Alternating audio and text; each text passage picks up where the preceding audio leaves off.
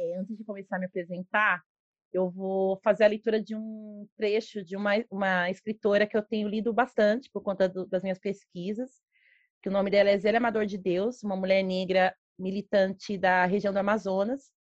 E, enfim, ela é uma mulher preta educadora, mas que também reflete sobre corpo, né? porque acho que o primeiro passo para a gente pensar em dança negra é pensar sobre corpo. É, o nome do livro é Caminhos Trilhados na Luta Antirracista. Se você quer afirmar sua negritude, o corpo está presente, reafirmando. Se você quer negá-la, é esse mesmo corpo que, tem, que você tenta subverter e fazer com que se aproxime do corpo branco padrão.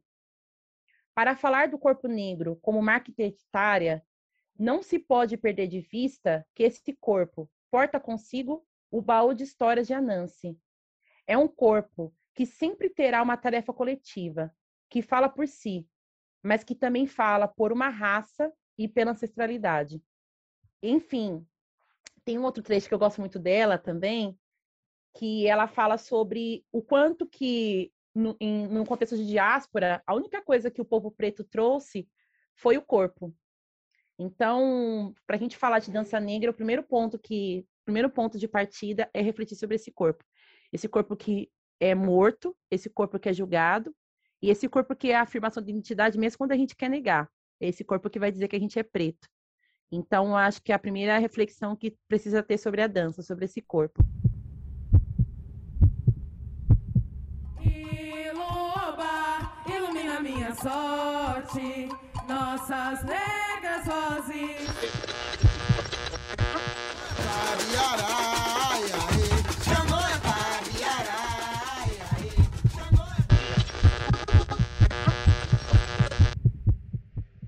Negras Vozes, um podcast do Ilu Bademim.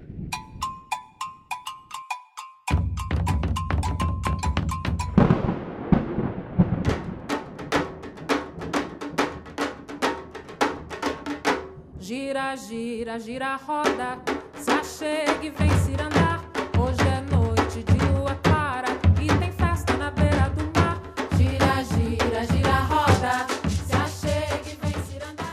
Sou Sibeli de Paula. É, atualmente eu sou mestranda em Educação, é, História, Política e Sociedade pela PUC São Paulo. Sou formada em Pedagogia, sou pedagoga, historiadora, tenho especialização em História da África e do Negro no Brasil e especialização em Alfabetização e Letramento.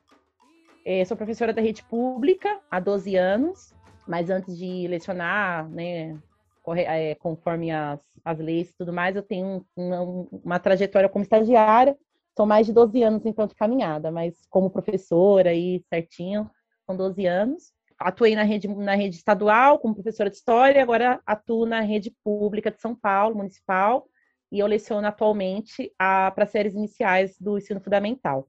Bom, como que eu entrei no ILU? Eu entrei no ILU em 2011, aliás, conheci o ILU em 2010, vi o carnaval, fiquei encantada, e eu pensava, quando eu vi o carnaval, eu olhei e falei, meu, só deve ser gente que é da arte, que tem experiência, né? Em 2011, eu estava no meu último ano na faculdade de História e comecei a fazer a pós-graduação em História da África. E lá eu conheci a Alzira, Alzira Borges, que também integra o Naipe Dança. E aí ela, a, gente estava mais ou menos em outubro, setembro, ela comentou que ia para uma reunião do ILU. E aí eu falei, nossa, ILU, meu, não sabia que podia entrar qualquer pessoa, eu quero ir, eu quero participar. E ela falou, não, já acabaram as inscrições. Mas se você quiser, vamos lá. E aí a gente, eu lembro que nesse dia a gente, nós tínhamos um, uma pesquisa de campo no Museu Afro, e aí saindo da, dessa pesquisa de campo, eu fui com ela na reunião do ILU, aquela reunião inaugural. Na época, em 2011, essa reunião inaugural foi no, na Funarte. Aí a gente chegou, a reunião estava rolando, os informes, hora dos ensaios e tudo mais, estava todo mundo na mesa, a Beth e as demais coordenadoras dos naipes, né?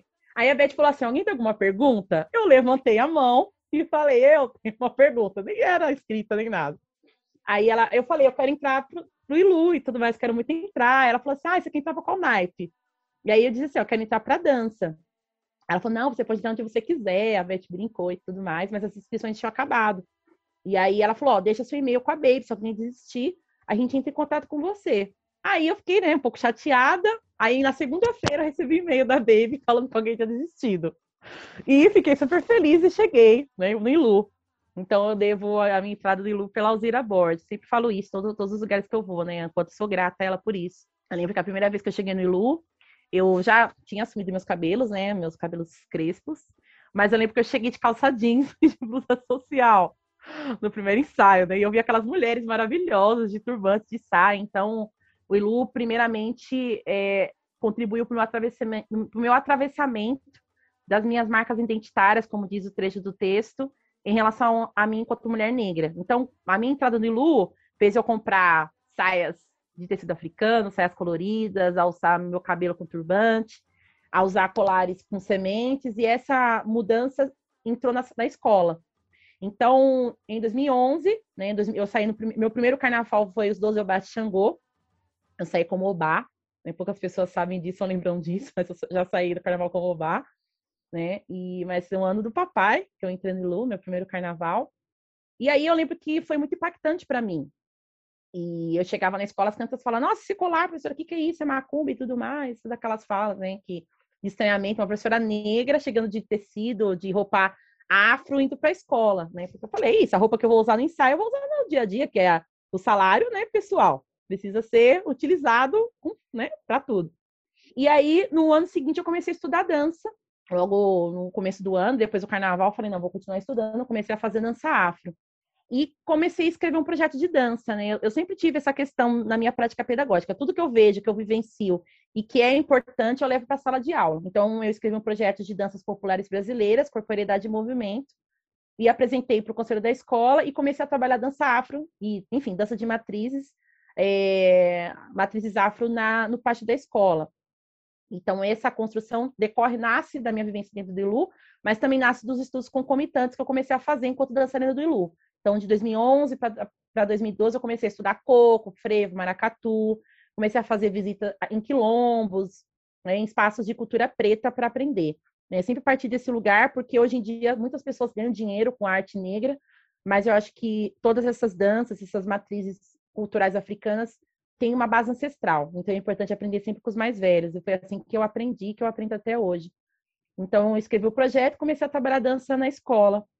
É, e aí eu trabalho até hoje, só parei por conta da pandemia, mas assim que passar, que melhorar essa situação, eu retorno para o meu trabalho no pátio, né? E esse esse trabalho tem um atravessamento muito grande para mim, né? Em 2018 eu ganhei um prêmio, né, de professora de destaque, que é um que é um, foi um reconhecimento importante, porque trabalhar cultura negra no pátio de uma escola é lindo, na perspectiva de fazer com que as crianças reconheçam sua negritude, assumam seus cabelos crespos, para que as crianças que são do axé falem, professor, eu conheço essa música. E ela tenha poder de de reconhecer a sua, a sua religiosidade, mas ao mesmo tempo eu já tive enfrentamentos públicos, verbais, de funcionários da escola questionando se era macumba que eu estava trabalhando e tudo mais. Mas como eu sou uma mulher do Dendê, levou, a gente devolve, a gente roda baiana com muito elegância, embasamento, as coisas tudo, né? Então, eu acho que a primeira coisa que eu quero falar é que eu sou uma pedagoga dançarina. Né? Eu não sou uma dançarina pedagoga. Isso faz toda a diferença, porque às vezes as pessoas desvalorizam muito a pedagogia, né? mas é importante dizer que a pedagogia é a ciência da educação. E a educação é a ciência de todos os conhecimentos. Acontece muitas vezes dentro do ILU e fora do ILU também, as pessoas que sabem que eu sou do ILU falam assim: ah, tá conversando com alguém e fala, não, você que é da dança, e eu ficar um pouco de escanteio, né? Isso me faz refletir muito quanto que esse lugar da educação precisa ser olhado com muito mais respeito e com muito mais reconhecimento, porque é, a minha concepção de dança sempre foi entender a construção do processo, não necessariamente entender a técnica, né, mas considerar a construção desse conhecimento. E o meu maior aprendizado, o meu maior local de entender isso é com as crianças. Então, não dá para negar também todo o conhecimento, todo o saber que eu que eu recebo delas. A gente recebe o saber da ancestralidade, mas eu também recebo o saber de quem me antecede, dos meus mais novos.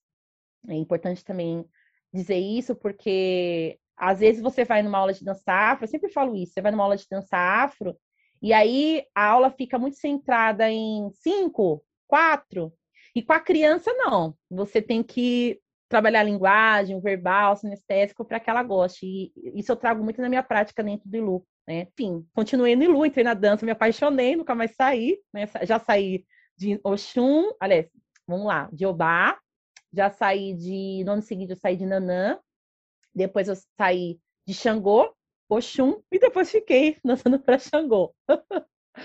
Se desse, eu amo, né? Dançar para Xangô é uma homenagem. Eu sempre falo que é para Xangô, não é para mim, não é uma coisa que eu faço, ai, é para ele, é para ele por ele. Né? Eu sou filha de Xangô, mas a minha confirmação é, como filha de Xangô aconteceu há poucos anos, né? É, mas eu, eu sempre fico pensando quanto que a minha dança e toda a minha construção enquanto pessoa tem a ver com, com ele ser meu ancestral, meu pai ancestral.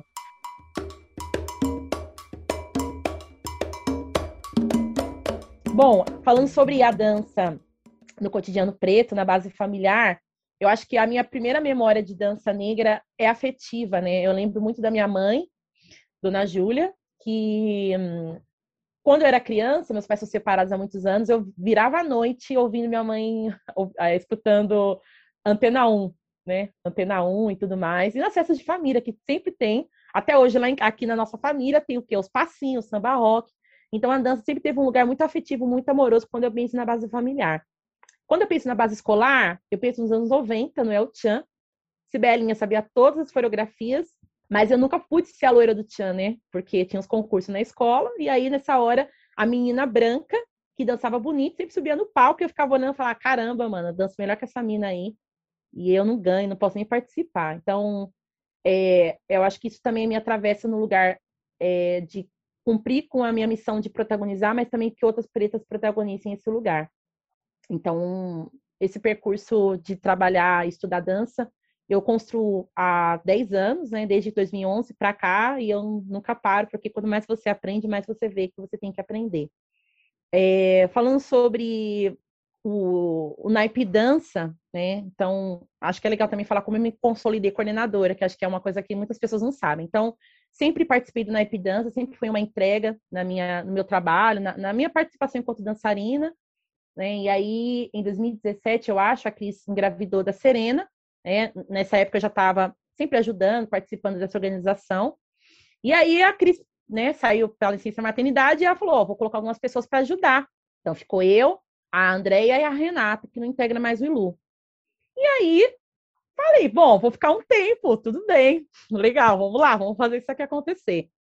E aí foi muito bom, porque é uma honra, né, é, a Cris ter, ter transferido essa confiança para mim, mas ao mesmo tempo foi muito desafiador. Enfim, né, eu sempre tive, quando você chega no lugar que você vai substituir alguém, eu sempre respeito quem me antecede, acho que é uma lei de, lei de preto, né, você tem que respeitar quem chegou antes, quem pisou no, no chão antes de você. Então, eu sempre tive esse lugar de respeito quando entrei na, na coordenação, quando a Cris estava lá com a Serena, e então, seguindo muito do trabalho dela, e muitas vezes eu fui questionada por muitas pessoas da dança, né, de uma forma, às vezes, muito desrespeitosa desse lugar, principalmente na perspectiva de encaminhamento, de vamos fazer junto, vamos construir juntos. E aí muitas pessoas me questionaram, me peitaram de uma forma muito desrespeitosa, mas quando a gente é da educação e quando a gente acredita numa, em algo, em uma concepção, a gente segue fazendo. Então, nesse começo foi um, foi um começo de muito embate, muito desafiador, mas é, eu acho que também eu, eu e André, a gente tem também essa, essa similaridade na concepção e deu certo. Aí a Cris voltou depois, mas aí, no final das contas, acabei continuando, continuando, e teve uma hora que eu falei, ah, acho que eu sou coordenadora. Não, alguém chegou em mim, não lembro quem falou, não, você é coordenadora. Eu falei, ah, é? Então tá. E aí, a gente continuou nesse trabalho, né? Na, agora, enquanto coordenadora. Então, em, o meu primeiro ano como coordenadora foi no ano das Acotirenes. Dandaras, filhas de Acotirene, mulheres negras, remanescentes de Palmares. E Luoba, quilombo urbano, vai inundar toda a cidade, cantando as lutas de sua ancestralidade. Vem ver Dandara. Então, falando um pouco sobre o Naipe Dança, atualmente o Naipe Dança, ele é constituído por 37 integrantes, é, 29 mulheres pretas e 8 pessoas não negras, mulheres brancas, né? É, a dança e os pernaltas são é o único naipe que é, não possuem, que possuem homens né, na inscrição, que recebem homens, mas homens podem só nos contemplar, né? O Ilu é majoritariamente feminino. E aí nós, nós representamos a corte dos orixás no, no Orum, né? Então nós temos uma responsabilidade muito grande aí de seguir na linha de frente, né? Quem assiste Carnaval de Luz sempre fica naquela expectativa da chegada dos orixás. Então a bateria já está lá formada e a chegada do, dos, dos orixás é muito forte, muito impactante, muito marcante. Então, além dos ensaios que acontecem nas ruas, durante, na parte da manhã, nós também temos ensaio. Então, é uma especificidade do naipe dança, que difere dos demais naipes. Os outros naipes também têm ensaios, mas nós temos uma grande quantidade de ensaios é, no, durante o processo do carnaval, porque além de pensar na construção coreográfica da corte dos orixás, também temos a construção das composições.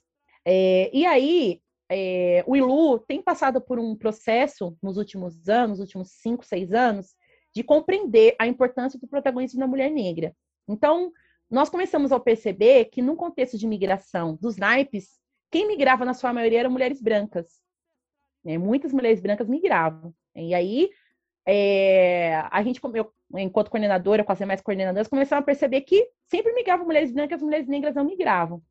E aí nós tomamos a decisão política nos últimos três anos de restringir, né, restringir não, priorizar a migração para mulheres pretas. Por quê?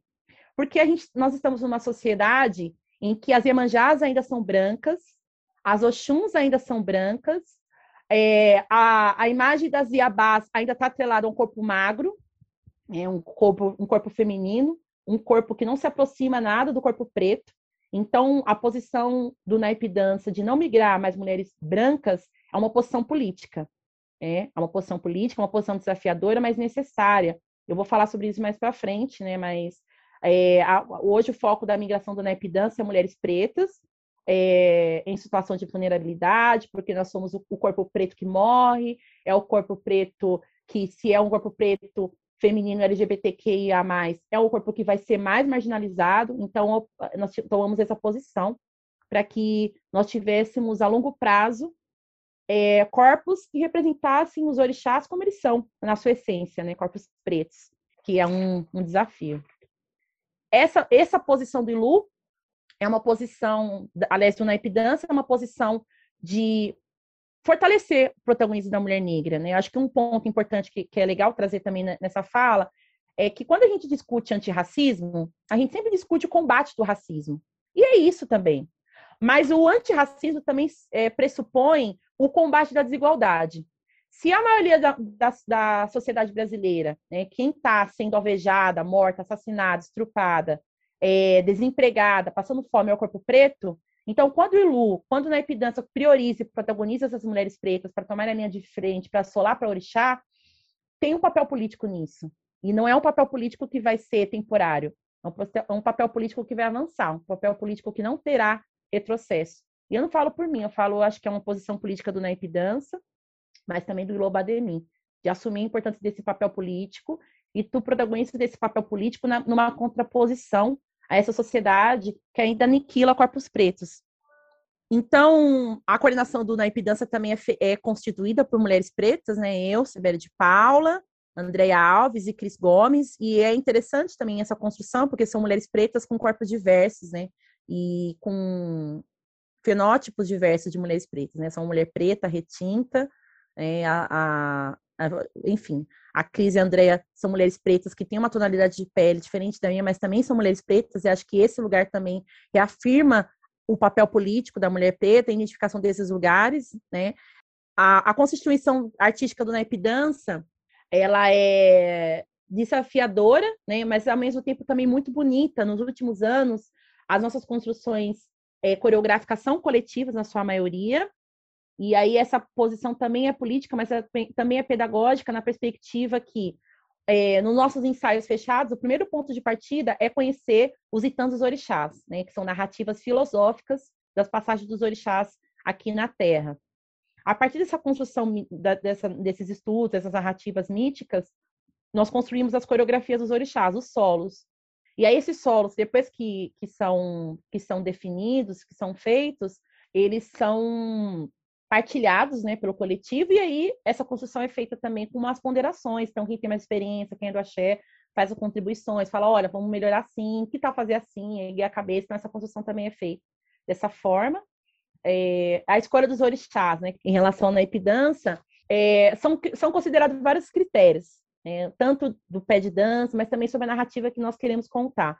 E principalmente uma narrativa que reafirma esse lugar do protagonismo do corpo preto. Então, por exemplo, no ano de 2020, é, pensando no Carnaval da Lia de Tamaracá, em que, a, que o, o, enredo trazia uma evidência para Iemanjá, nós colocamos a Valdete Tristão, a Nina e a Andrea, que são mulheres com etapas da vida diferenciadas e que trouxeram vários tempos, né, de uma estética de Iemanjá que normalmente não é retratada, muitas vezes na mídia, muitas vezes nas festas de Iemanjá, nas imagens que nós vemos, né, mulher preta, mulheres pretas com histórias, com corpo que traz a vida e a historicidade no seu corpo. Eu nunca me esqueço do nosso primeiro ensaio é, desse processo em que a André chamou a Valdete para dançar, elas começaram a chorar, né? Então, e rolou um, um desaguar das duas no meio da bateria, assim. Então, eu acho que a construção dos orixás, coreográfica dos orixás do Ilu, perpassa sobre isso hoje, perpassa sobre emoção, sobre reconhecimento de história, mas também sobre um, um, um comprometimento coreográfico e cênico que precisa ser embasado na historicidade dos orixás. É, a construção das coreografias também parte pela mesma perspectiva, então, no começo do processo, nós fazemos uma, um estudo aprofundado do tema. Normalmente, esse estudo se passa por uma imersão, normalmente é um final de semana. Então, pensando um pouco na referência do ano passado, nós fizemos uma imersão dos orixás, a partir dos itãs, e também fizemos uma imersão com o tema da Lia. Então, nós lemos o livro da Lia durante os ensaios, no início dos ensaios fechados, para nos alimentar, nutrir a nossa construção coreográfica.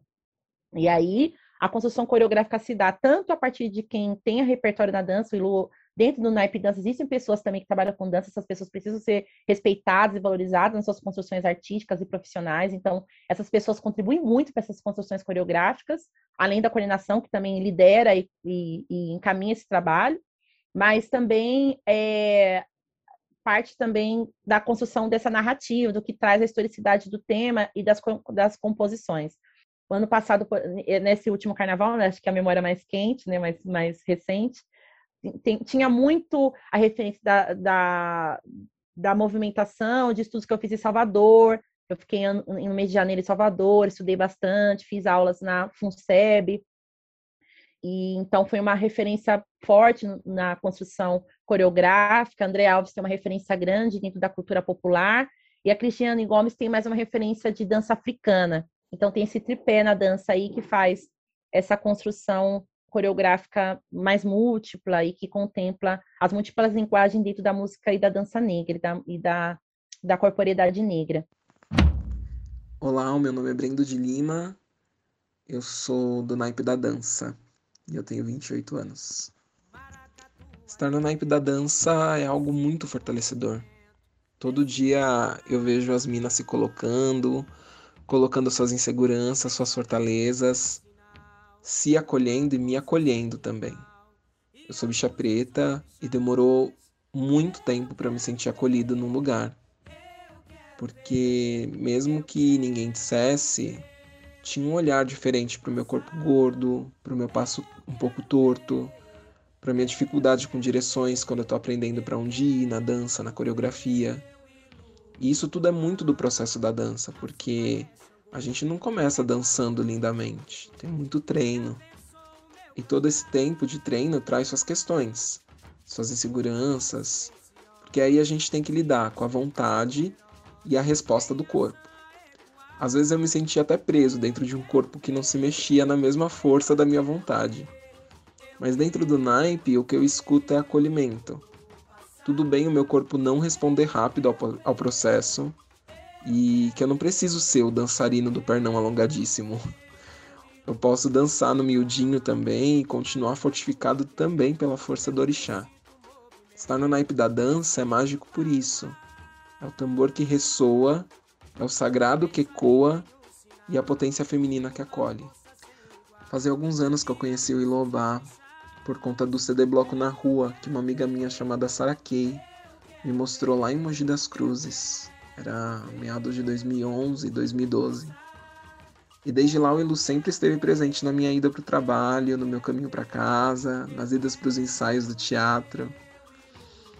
Mas foi só no carnaval de 2017 que eu vi pela primeira vez o Ilu na minha frente, a convite do Sidney também, é, que é integrante da dança, né? Ter essa oportunidade de fazer parte do bloco me motivou não só a entender o meu corpo, como também entender melhor a minha ancestralidade. porque calhou de eu entrar no Ilu pouco tempo depois de eu descobrir o candomblé como tradição familiar. De eu adentrar o terreiro de candomblé e descobrir o que é ancestralidade, o que é orixalidade, o que é viver orixalidade, né? E aí foi encontro, quase como um reconhecimento de que é um espaço de troca que sempre existiu e que sempre me pertenceu. O bloco como um todo me acolhe por quem eu sou. E na dança eu posso realmente ser quem eu sou. Com a minha saia rodando, com as conversas durante os ensaios que dialogam a trajetória do orixá, as nossas trajetórias de vida, entendendo o sagrado como parte formante do nosso social. Isso para mim não tem preço. E me impulsiona a continuar lutando em sala de aula, com um conteúdo tecnológico que só a negritude sabe fazer valer. Me fortifica e me amplia. É, e aí eu acho que falando sobre essa autoridade sobre o próprio corpo da mulher negra, é, eu acho que uma das coisas também que é importante serem ditas é que quando ultimamente, né, como eu falei para vocês, nos últimos anos nós fizemos essa, essa decisão de manter a migração do naipe dança apenas de mulheres negras e foi muito, foi um presente muito grande, porque outros corpos negros começaram a chegar dentro da naipe dança. Então, são mulheres dançarinas, mulheres que têm um repertório, sim. Mas as mulheres que migram são mulheres pretas, gordas, idosas, crianças, mulheres que começaram a olhar e falar: ah, eu posso dançar. É possível, sim, eu posso dançar. E aí tem um duplo sentido em relação a isso. Tem um lado de que você vê a potencialidade de mulheres que são trabalhadoras durante, durante a semana, têm uma outra profissão, e que decidem politicamente o seu poder de reconhecer a sua ancestralidade através da dança, mas em contrapartida, é, a dança é um lugar, é um naipe que todo mundo está olhando, está todo mundo vendo, né? E tem alguns momentos que tem os solos na bateria. E aí, é, existe também os comentários de pessoa, tem aquela pessoa que está olhando para você e fala, não vai, você consegue. Mas também existem as pessoas que olham e falam, nossa, olha lá, fulano sabe dançar, nossa, por que, que escolheu fulano para dançar para tal? Nossa, não tem nada a ver, tem aquela coisa da, do julgamento mesmo, né? E aí, eu acho importante é, partir, provocar e falar sobre isso, porque por que que incomoda, né? Por que que o corpo daquela mulher mais velha que dança de Iemanjá, ou aquela menina que dança de Iemanjá, incomoda, por exemplo? É, porque ela parece com a sua mãe? Porque ela parece com a sua avó? Porque ela parece com você, criança, adolescente? Porque ela parece com aquela pessoa que te ajuda em casa, dentre aspas, né? Então, essa essa minha fala é muito é, muito séria na perspectiva do racismo estrutural e que muitas vezes ele nos atravessa, ele atravessa pessoas brancas, atravessa pessoas negras, na nossa concepção e no nosso olhar de mundo, e no nosso olhar sobre os outros. Então, olhar para o naipe dança é sempre, hoje, para mim, e a nossa posição política é um olhar e é uma uma, uma, uma posição de provocação.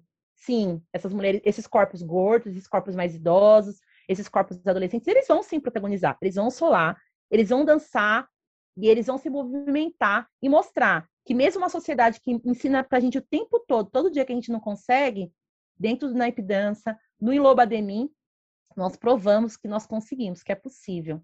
Esse movimento é de contraposição, né? Tanto o movimento coreográfico, o movimento da dança, mas o movimento político. Eu acho que isso é algo importante de, de dizer. No começo dessas construções, né, pensando nesse contexto de imigração, quando nós observamos a chegada dessas mulheres, essas mulheres pretas, né, que, que chegam, que olham para outras mulheres negras e falam, porque está sendo uma, uma amplitude, né? Mulheres estão chegando e, tão, e uma vai puxando a outra, literalmente.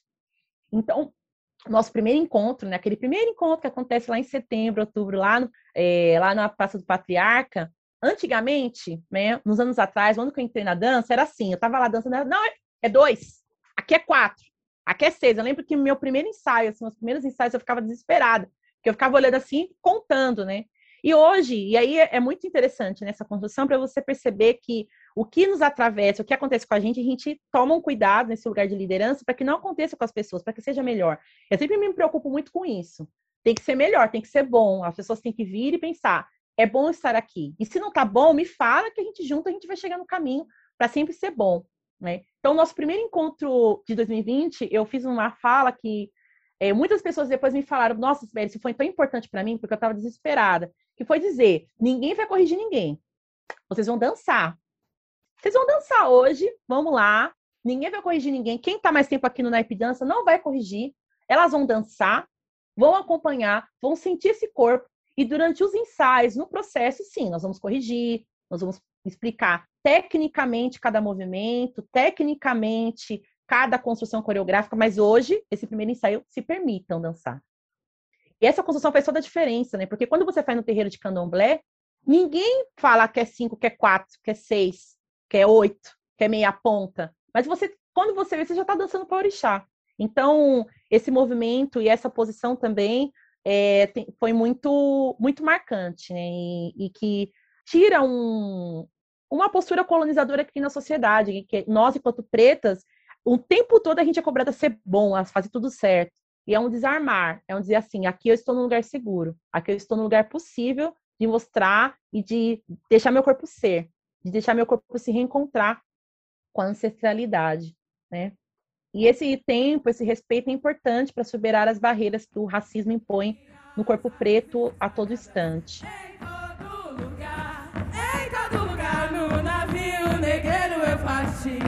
Mas com o toque dos tambores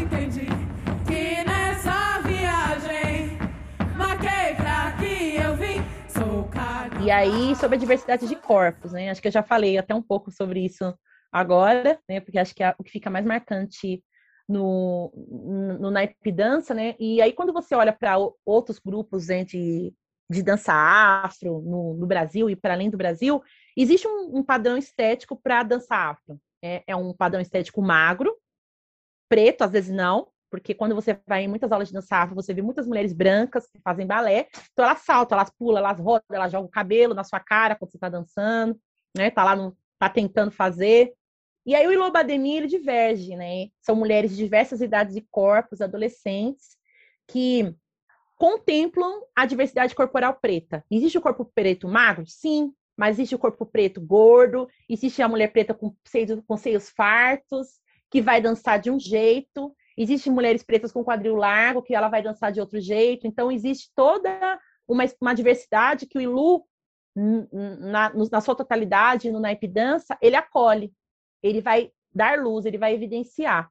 Então, é, esse movimento é de duplo impacto, né? Então, ele potencializa, potencializa pessoas e vidas, mas ele escancara falas, visões demarcadas pelo racismo estrutural. Então, faz, faz evidenciar corpos que parecem que tocam no lugar do incômodo, às vezes das suas próprias feridas, como eu disse, da mãe, da tia, da avó. Então, como que, como assim? Aquela, nossa, fulano dança, então você fica naquela rotulação que escancara o racismo. Mas tem aí um peso político nessa, nessa construção. Olá, meu nome é Bivane.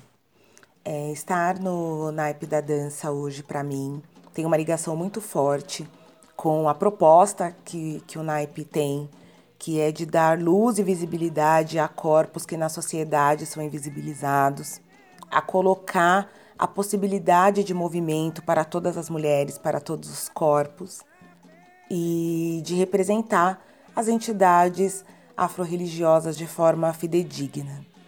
É, o que mudou para mim estando lá nos últimos tempos, apesar de ainda não não ter presencialmente, né, feito parte de algum ensaio por conta do momento que estamos, eu me sinto extremamente acolhida, extremamente à vontade em ser quem eu sou, em meu corpo ser como é, e recebo assim uma enxurrada de, de conhecimentos e de motivações para que esse naipe exista, assim.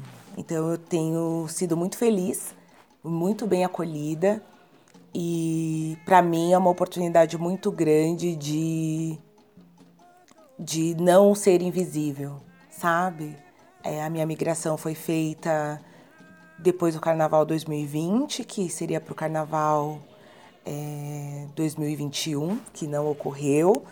E durante todo esse tempo eu me sinto parte de, desse naipe, me sinto acolhida e vejo sempre possibilidades de como o meu corpo é e pode sempre estar em movimento. as histórias né, que cada orixá conta, que cada orixá constrói. Então, por exemplo, no Carnaval de 2020, nós focamos muito na construção coreográfica dos orixás de Recife, de Maracatu. Então, por exemplo, no solo de Xangô, falando um pouquinho né, do meu solo, é, todos os anos é um desafio, né? A pessoa fala, ah, tá dançando todo ano, mas é um desafio todo ano você pensar numa outra construção. Ao mesmo tempo é um presente, né? Sempre é um, um presente dançar para Xangô. Então, por exemplo, nesse ano, a construção do solo de Xangô teve como foco a construção do maracatu. Né? Muitas das movimentações do maracatu são centradas no rei Xangô. Então, na entrada do, da, da bateria, foi trazer essa referência do maracatu de Pernambuco, que é o território da Lia. Então, todas as construções dos orixás são pautadas nos itãs, mas também tem uma relação muito é, costurada com o tema. Então, por exemplo, no ano do, das acotirenes, as construções coreográficas se pautaram na cultura popular. Então, se pautaram no coco, no maculelê, no, no maracatu, tanto na musicalidade, nas composições, mas também nas construções coreográficas. Mas ano passado, nossas construções se pautaram muito na referência de Recife, nesse território de Recife, né? que tanto no candomblé, né, pensando também que a base da ancestralidade religiosa do Ilu também é do Recife, então é, a construção coreográfica dos orixás, o cortejo, foi muito embaçado nessa movimentação, sempre pautando, pautando o ponto de partida dos itãs. Bom, em relação à postura da dança, que eu acho que, como eu disse, o Ilu Obademin, ele traz a corte dos orixás, ele traz a movimentação dos, dos orixás, mas também traz coreografias. Todo o começo de processo existe um cuidado, né, um respeito também por parte dos dançantes, mas também um respeito, uma responsabilidade para nós, enquanto coordenação, de manter essa historicidade e essa estética negra nessa re representação artística dos orixás. Né? Então, nós dançamos para os orixás, nossos deuses ancestrais africanos. Com nosso corpo, contamos uma história de uma divindade na forma de energia da natureza. E essa energia estabelece uma necessária comunicação. Ao executarmos a dança de matriz africana, conectamos nosso, com nossos ancestrais, desde os mais remotos tempos de uma civilização milenar, que nos traz vivências de rodas, debaixo de árvores, nos terreiros, quintais e praças. Nessas rodas, o elemento fogo tem tido como uma participação importante, como forma de nos unir, confortar, limpar e energizar. É, quando nós dançamos, nós fazemos o movimento sankofa, e nós nos retornamos à nossa raiz, né? Porque o corpo preto que dança, de uma certa forma, mesmo dentro do Lobadenim, é uma homenagem para o ancestral. É uma homenagem para aquele que me antecedeu, para aquele que trilhou um longo caminho para que eu chegasse até aqui. Então, o Ilobademin, ele conta a história com os tambores, conta a história com a voz, e nós contamos a história com o corpo. Então, como nós vamos contar essa história? Né? Então, tem uma autora, né, que o nome dela é Sandra Petit, que ela tem um livro chamado Pedagogia, que ela fala: a dança ritualiza o natural e realiza, junto com a musicalidade dos instrumentos e da voz, o encantamento da vida. Dança-se o cotidiano, como também o extraordinário, o belo, aquilo que somos gratos, as doações da vida, nascimento e batismo, aniversários diversos, saúde e alimento, as passagens da vida que nos fazem crescer, o tornar-se homem e mulher, iniciado, integrado. A dança faz nos transcender a dor, a angústia, a injustiça, a humilhação, o aniquilamento, gerando a força espiritual que engrandece, potencializa e sacraliza. Para o corpo preto, desterrados brutalmente da África para as Américas e cujos algozes procuraram por todos os meios destituir de humanidade, a dança é um elo indispensável a sobrevivência física e cultural. Assim, para nós, descendentes dos povos africanos, a dança significa mais do que filosofia e cosmovisão, significa existir. Então, toda essa responsabilidade dentro do naipe dança do Ilu precisa ser demarcada, né? Nós demarcamos sempre, né? Porque existe um empobrecimento. Claro que rebolar tem um sentido político para o corpo preto, mas dentro de uma ancestralidade, quando você dança para orixá, é, no espaço, por exemplo, do Sagrado do Candomblé, existe toda uma, uma organização, toda uma estrutura, mas existe toda uma todo um, um signo, toda uma simbologia, um significado é, que me faz chegar no candomblé. Então, eu não vou colocar, por exemplo, um short curto para ir no terreiro, eu não vou colocar uma roupa preta para ir no terreiro. Então, quando nós vamos para o naipe dança, é o que eu sempre falo dos, nos nossos ensaios. Por que que...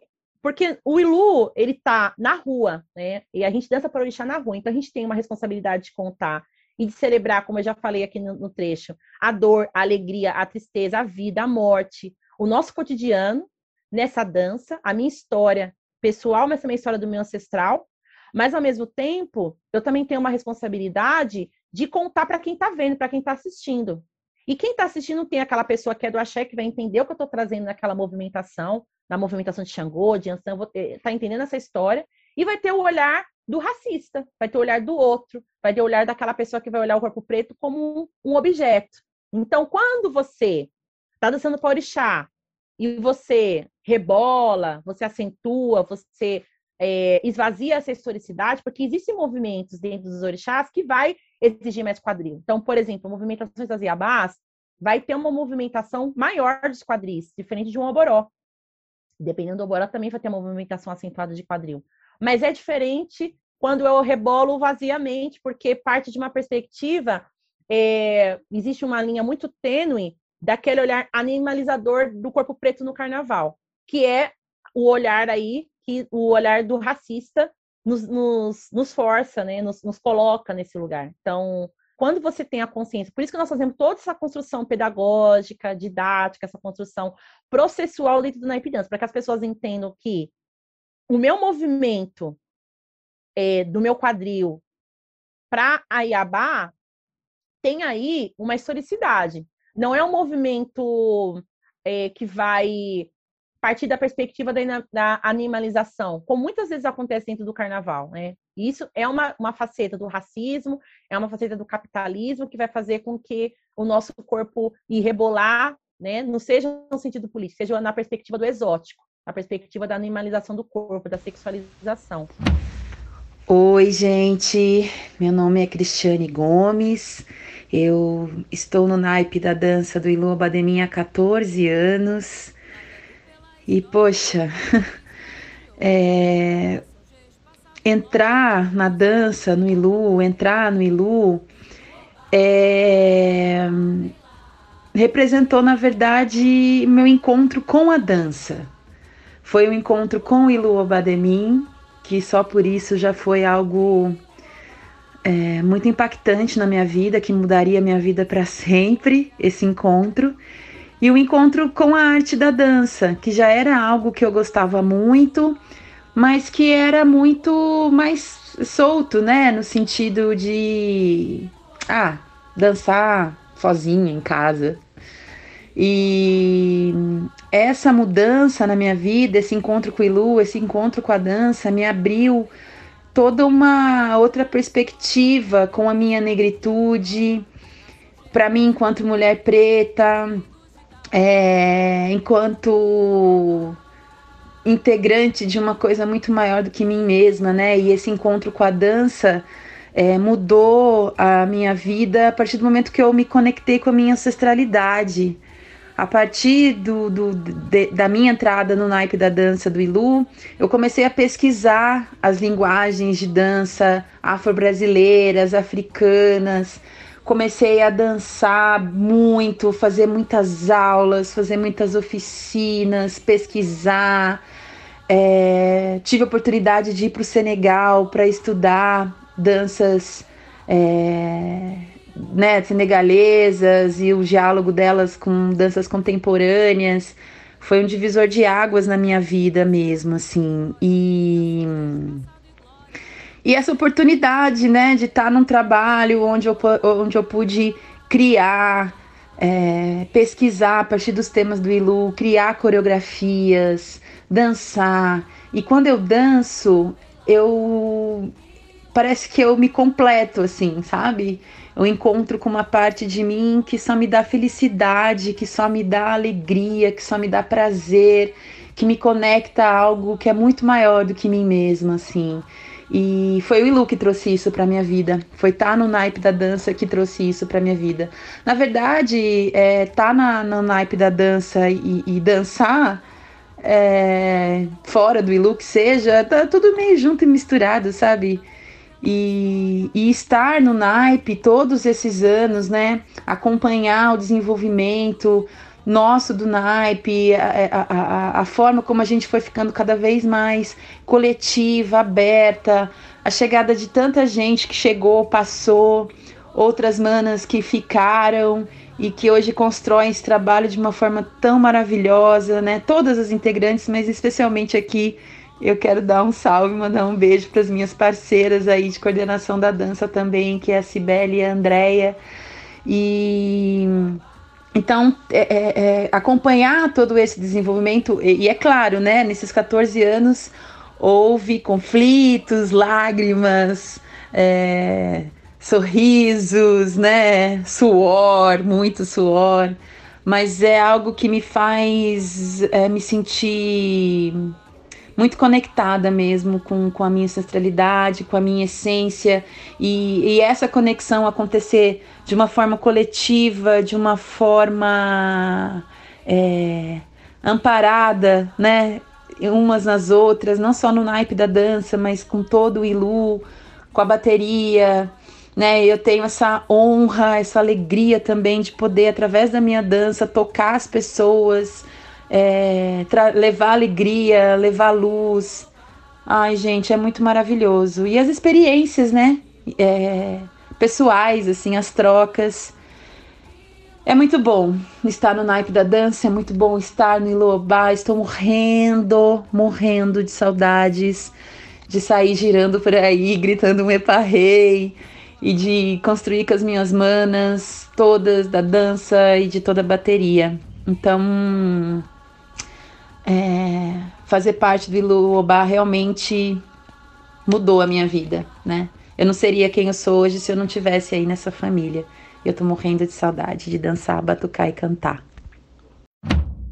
Bom, dançar na perspectiva ancestral remete a uma visão circular do mundo, na qual início e fim se encontram em interna renovação.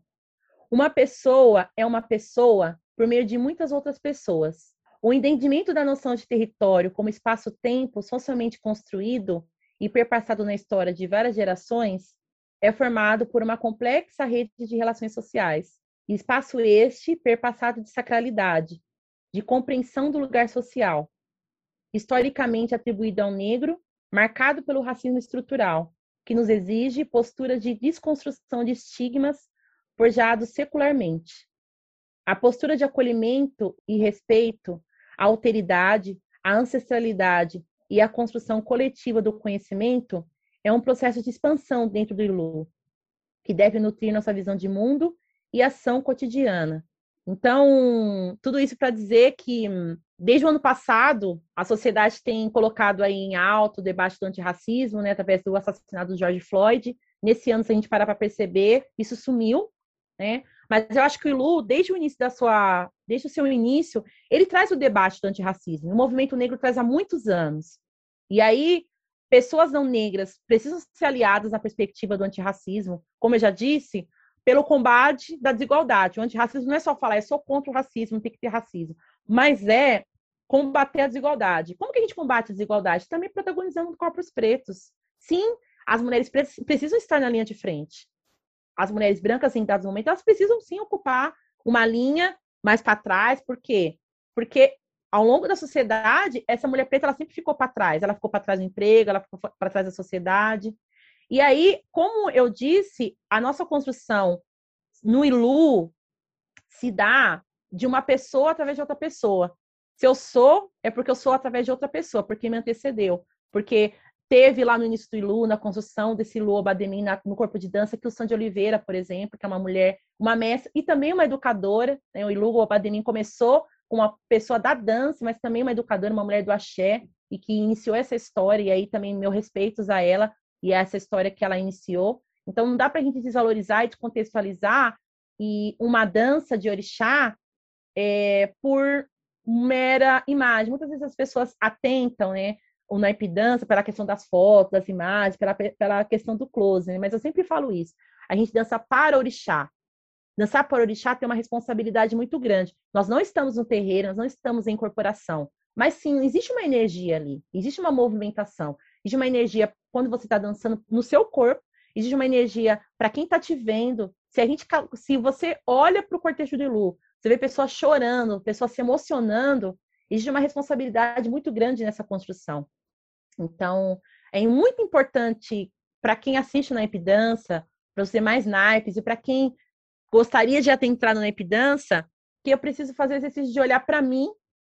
Eu vou contar minha história, vou contar a história de ancestral, mas eu também preciso respeitar a perspectiva do outro, a construção do outro, né? E, e acolher, acolher essa dança, que talvez não vai atender a minha expectativa, porque eu sempre me pareio no outro, mas os corpos pretos são diversos. E aí, é, demarcar e reconhecer esse lugar tem aí todo um, um, um dever que o Ilu nos coloca a fazer, nos provoca a fazer, de fazer com que essa mulher preta sim vai protagonizar e ela vai estar onde ela quiser, ela vai dançar onde onde ela quiser dançar, ela vai ocupar palcos, ocupar espaços que ela nunca imaginou. Eu mesma nunca me imaginei dançar num palco do Teatro Municipal, dançar num, no Ibirapuera, e Ilu me possibilitou isso, né? E, eu, e acho que muito do que, do que o Ilu me possibilita hoje, eu trago muito na prática, na minha prática de dança com as crianças. Tanto que uma das coisas que eu faço dentro do projeto é